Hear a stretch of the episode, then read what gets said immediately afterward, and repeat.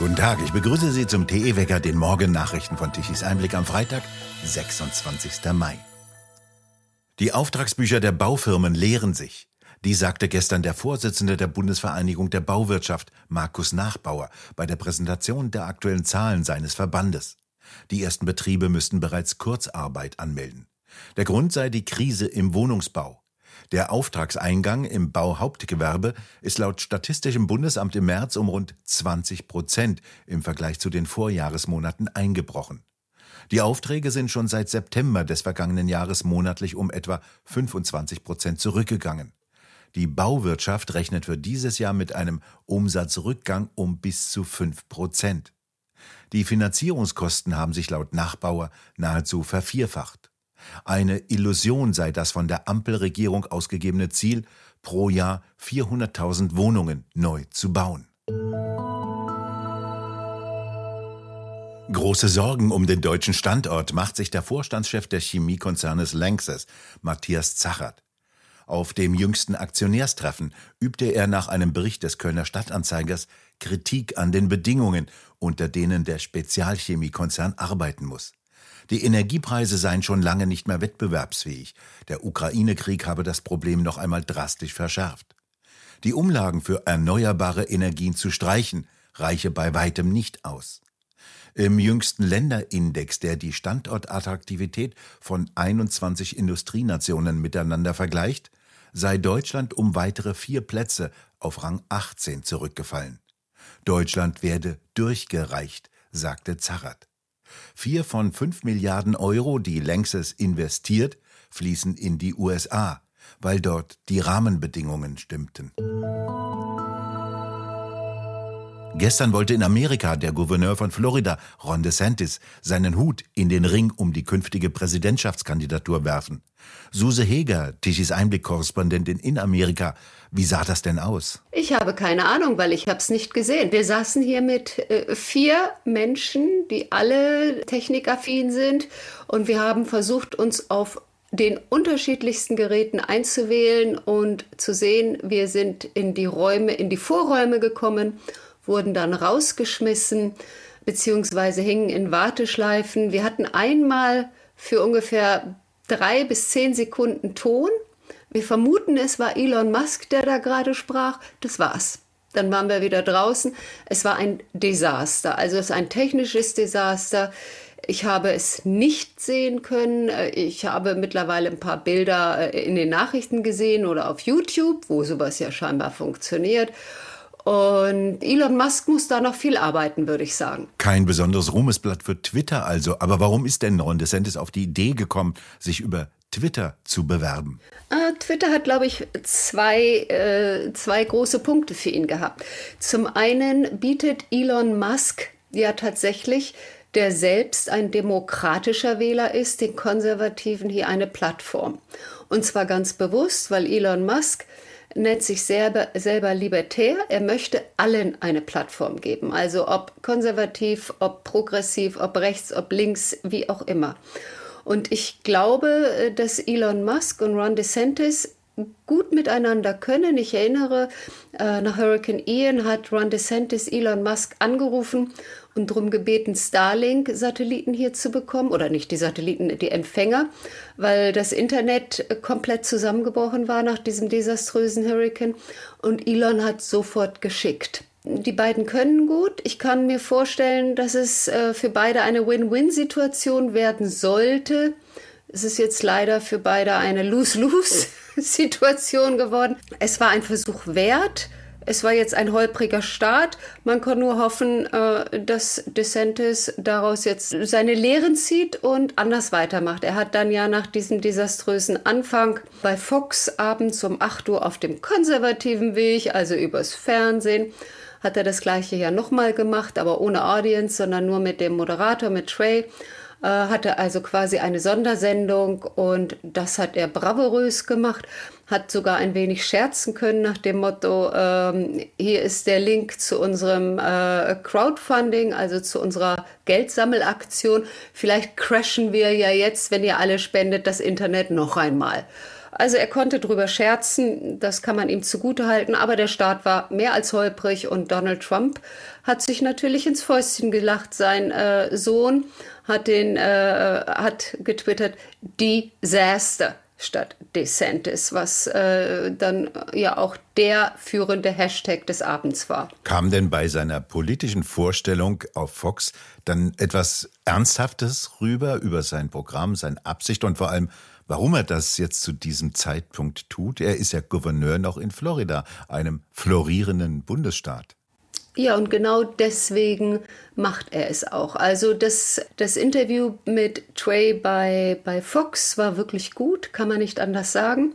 Ähm, er wurde gefragt, er hat geantwortet. Er hat äh, zum Beispiel gesagt, dass er äh, in Florida wirklich ein Erfolgsmodell aufgebaut hat, dass die Wirtschaft hier boomt dass die äh, Eltern hier ihre Rechte auf ihre Kinder haben. Ein Thema, was sehr, sehr wichtig für konservative Eltern ist. Und ich glaube nicht nur für konservative Eltern. Er hat auf diese Themen geantwortet. Er hat zu diesen Themen Statements gegeben. Er konnte ja auch gar nicht viel eher ins Rennen treten, als er es jetzt gemacht hat, weil bisher war in Florida das Gesetz, dass wer Amtsinhaber ist und sich für ein anderes Amt bewirbt, was es ihm unmöglich macht, das aktuelle Amt auszuüben. Das wäre ja als Präsident der Fall. Er könnte nicht Präsident und Governor von Florida gleichzeitig sein. Muss das alte Amt erstmal aufgeben. Dieses Gesetz ist jetzt erst vergangenen Monat außer Kraft gesetzt worden. Da haben die äh, floridischen Abgeordneten äh, gesagt, das gilt jetzt nicht mehr, jetzt kann man beides machen. DeSantis war nicht unaktiv in der Zeit. Er ist mit einer Kriegskasse von 110 Millionen Dollar an den Start gegangen. Das ist sehr viel, wenn wir uns erinnern. Nikki Haley, äh, Kandidatin, hatte nach 48 Stunden drei Millionen gesammelt. Das sind Summen, die sprechen für sich. In Amerika ist der Dollar die Währung, die bei einer Wahl deutlich äh, zählt. Suse Heger, vielen Dank für das Gespräch und die Informationen aus Amerika. In diesem Jahr hören wir ja mit Sicherheit noch viel mehr von Ihnen. Gerne. In Großbritannien warnen Top-Mathematiker vor der Politisierung des Lehrplanes durch Diversitätsrichtlinien. Mehr als 50 führende britische Mathematiker haben den Verantwortlichen für Standards vorgeworfen, den Lehrplan mit den neuen Leitlinien zur Vielfalt zu politisieren und haben einen offenen Brief unterzeichnet, in dem sie die Leitlinien für akademische Standards kritisieren. In diesen Leitlinien heißt es, dass die Werte von Gleichheit, Vielfalt und Integration den Lehrplan und jeden Aspekt der Lernerfahrung durchdringen sollten. Dieser Leitfaden wurde im März von der Qualitätssicherungsagentur veröffentlicht, einer unabhängigen Einrichtung, die Mitgliedsbeiträge von mehr als 300 britischen Hochschulanbietern erhält und Ratschläge zu Studiengängen verteilt. Wir glauben, schreiben die Mathematiker in ihrem offenen Brief, dass das Einzige, das den Mathematiklehrplan durchdringen sollte, die Mathematik ist. Akademiker sollten aus einer Perspektive lehren, die von ihrer akademischen Erfahrung geprägt ist und nicht aus einer politischen Perspektive, die von der Qualitätsagentur bestimmt wird. Studenten sollten Mathematik studieren können, ohne dass sie auch noch für ihre eigene politische Indoktrination bezahlen müssten. Laut dem Leitfaden sollen Professoren beachten, dass einige frühe Ideen in der Statistik durch die Unterstützung der Eugenik motiviert waren dass einige astronomische Daten auf Plantagen von versklavten Menschen gesammelt wurden und dass einige Mathematiker in der Vergangenheit rassistische oder faschistische Ansichten oder Verbindungen zu Gruppen wie den Nazis aufgezeichnet haben. In den Leitlinien für Mathematik heißt es, dass das Fach eine wichtige Rolle bei der Erreichung der Ziele der Vereinten Nationen für nachhaltige Entwicklung spielen kann. Dass zumindest die Null nachhaltig werden kann, zeigt sich ja bereits an der Besetzung in den Parlamenten. Einem massiven Boykott der Kunden sieht sich der weltgrößte Bierkonzern Anhäuser gegenüber. Der Boykott hält schon länger an, als der Brauereikonzern erwartet hatte.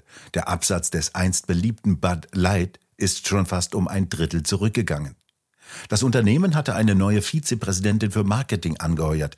Die hatte festgestellt, dass die Biermarke Bud Light mit einer Art hypermännlichem Image verbunden werde. Dies sah sie als ungesellig an und äußerte sich erst einmal abfällig über die alte Werbung. Die Marketing-Vizechefin heuerte also ein Transgender-Model für eine neue Bierwerbung an.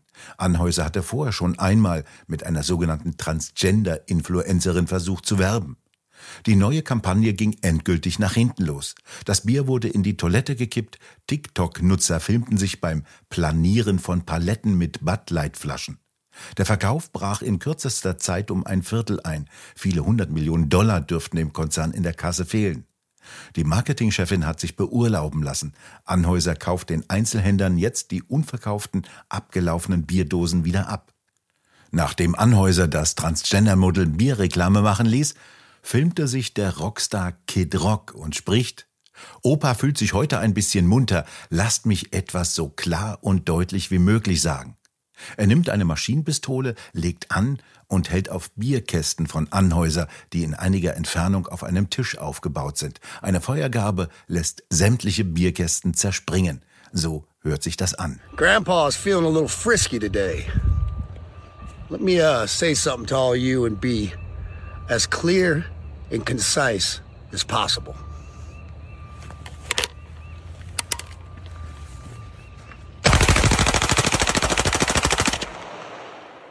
Innerhalb von zwei Wochen hatte Anhäuser Busch viereinhalb Milliarden Dollar an Aktienwert verloren.